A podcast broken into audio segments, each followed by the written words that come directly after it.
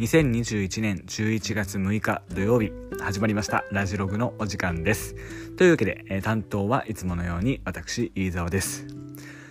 えー、久しぶりの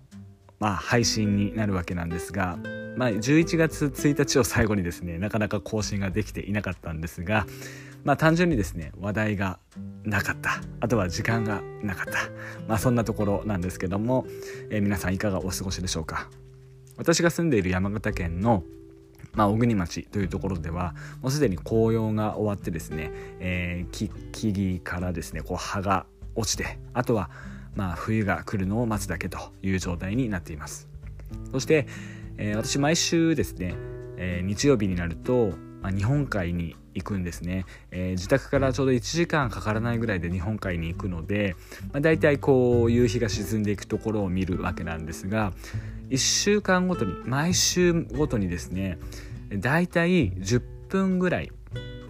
えー、こう日の出の、まあ、日の入りかごめんなさい日の入りの時間がですねこう早まっているというのを実感しています、えー、10月の中旬ぐらいには大体5時20分ぐらい。でその翌週になると5時10分。翌週になると5時。で、えー、だんだん4時50分みたいな形でどんどんね短くなっているなっていう感じがします。まあ、12月の中旬になると冬至ということで、えー、昼間が、えー、1年間の中で最も短くなるという時に向かって、まあ、あと1ヶ月ぐらいかけてですねどんどん、えー、昼間の時間が短くなっていくというふうになってきます。でやっぱりあの人間のメンタルも一緒で、えー、実はですね人間のメンタルってこの日照時間日光と、えー、すごく密接に関係しています。まあ、夏場と冬場比べていただくと分かると思うんですが夏場の方が明らかに活動的ですよね。まあ、それはなぜかというと日照時間の違いというふうになります。で実際に、えー、日照時間が短い地域に行くとうつになりやすいえ傾向が強かったりとか自殺率っていうのも高くなるというふうに言われています。で、えー、私がですね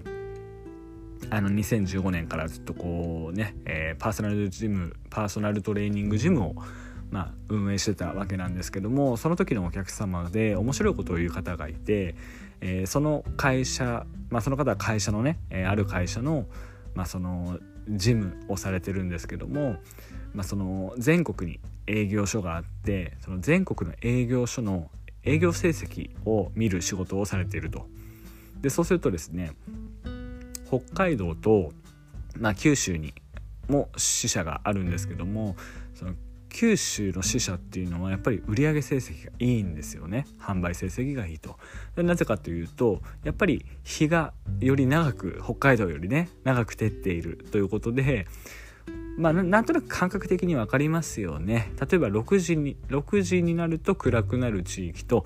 7時にならないと暗くならない地域。明るいうちにじゃあ帰りますっていうのと、えー、少しね暗くなってきたら、えー、帰りますっていうのってなんか違うじゃないですか。その1時間分暗くなるまでの1時間分が営業成績にねこう影響を与えるとあ面白い話だなっていうふうに思います、ま、だからといってねえー、九州の方からねこういわゆる営業成績のいい人がトップの、ね、セールスマンが多くなるかまたは、えー、北海道とか東北の方のように、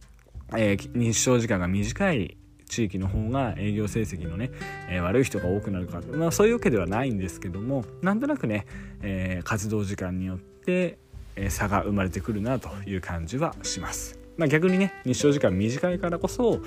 えー、濃縮してね仕事ができるということもあるでしょうしさまざ、まなケース、まあ、その環境においてどのようにね自分を高めていくかということになってくると思います。まあ、各いう私もですね、まあ、2021年の8月末から、えー、山形県にですね、まあ、地元山形に U ターン帰省したわけなんですけど、まあ、やっぱりですね今あの二足のわらじを履いています。日中は、えー、電気工事の仕事そして夕方以降はトレーナーまたはそのウェブマーケターであったりとか、まあ、ライティングっていうところをたくさんやってるわけなんですけど時間がないです明らかに。で初めの頃最初の1ヶ月ぐらいっていうのは本当に忙しかったです。初めてのことも多いし時間配分どうしたらいいんだろうとかやることが多すぎて、えー、足りてないなっていうことがすごく多かったんです。でも最近だとペースがつかまるようになってきたんですね。それは時間配分がうまくなったのか自分の処理スピードがねスピードアップしたのかまたは単純に仕事に慣れただけっていうこともあるかもしれません、まあ、それは逆に効率が良くなったっていうのも言えるかもしれないんですけど人間っていうのは与えられた環境によってえー、自分がこう変わっていくわけな順応していくわけなんですよ。例えば、えー、っとこう人を育てる時にね一番いい方法って何かっていうと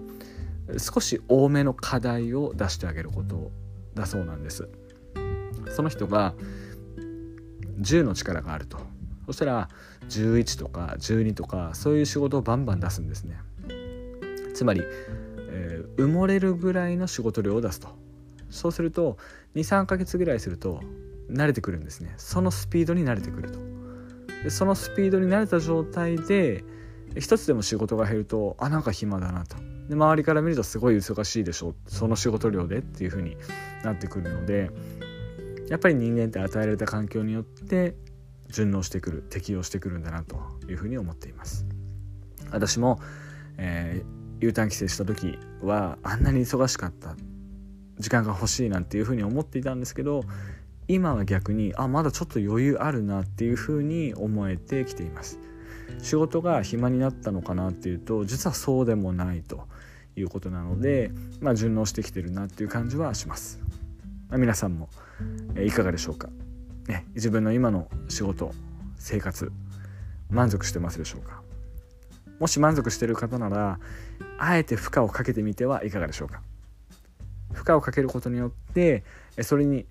順応します。最初は大変です。ただ23ヶ月過ぎた頃から暇だなって感じるようになります。そうすると自分がレベルアップしてるんだなっていうふうに実感できるんじゃないかなと思います。ま私のですね大切な価値観の一つに成長という言葉があります。まあ、成長していくためにはどんどんねブラッシュアップして自分を高めて、え、それに順応していくと。そのためにはね、あえてきついところを飛び込んでみる。きつい課題を自分に課してみる、まあ、そういうところが大事になってくるんじゃないかなと思います。5日ぶりのラジログの収録でしたがいかがでしたでしょうか？是非ね、えー、お休み前歯磨き中お食事の最中ドライブ中聞いていただけると嬉しいです。それではまた、えー、明日明日できればいいかなっていうふうに思ってますが、えー、ぜひ聞いていただけると嬉しいです。それではまた明日です。